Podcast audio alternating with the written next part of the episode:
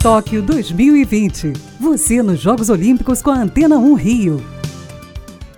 A seleção brasileira masculina de basquete está fora das Olimpíadas de Tóquio. A equipe perdeu a decisão do pré-olímpico para a Alemanha, em Split, na Croácia, por 75 a 64. É a primeira vez que o Brasil não se classifica para os Jogos, depois de duas participações consecutivas. Alisson dos Santos bateu de novo o recorde sul-americano dos 400 metros com barreiras. O brasileiro venceu a prova na Diamond League em Estocolmo, na Suécia, com a marca de 47 segundos e 34 centésimos. O índice é 3 centésimos melhor que o antigo recorde, que foi batido por ele na quinta-feira. Sim, na quinta-feira. Veículos de imprensa japoneses apontam que 40% dos eventos olímpicos não terão a presença do público. A medida seria mais um capítulo da polêmica decisão que permite torcedores durante as Olimpíadas de Tóquio. A capital japonesa, aliás, está em estado de emergência por conta da Covid-19 e apenas 12,7% da população do país está completamente vacinada contra o vírus.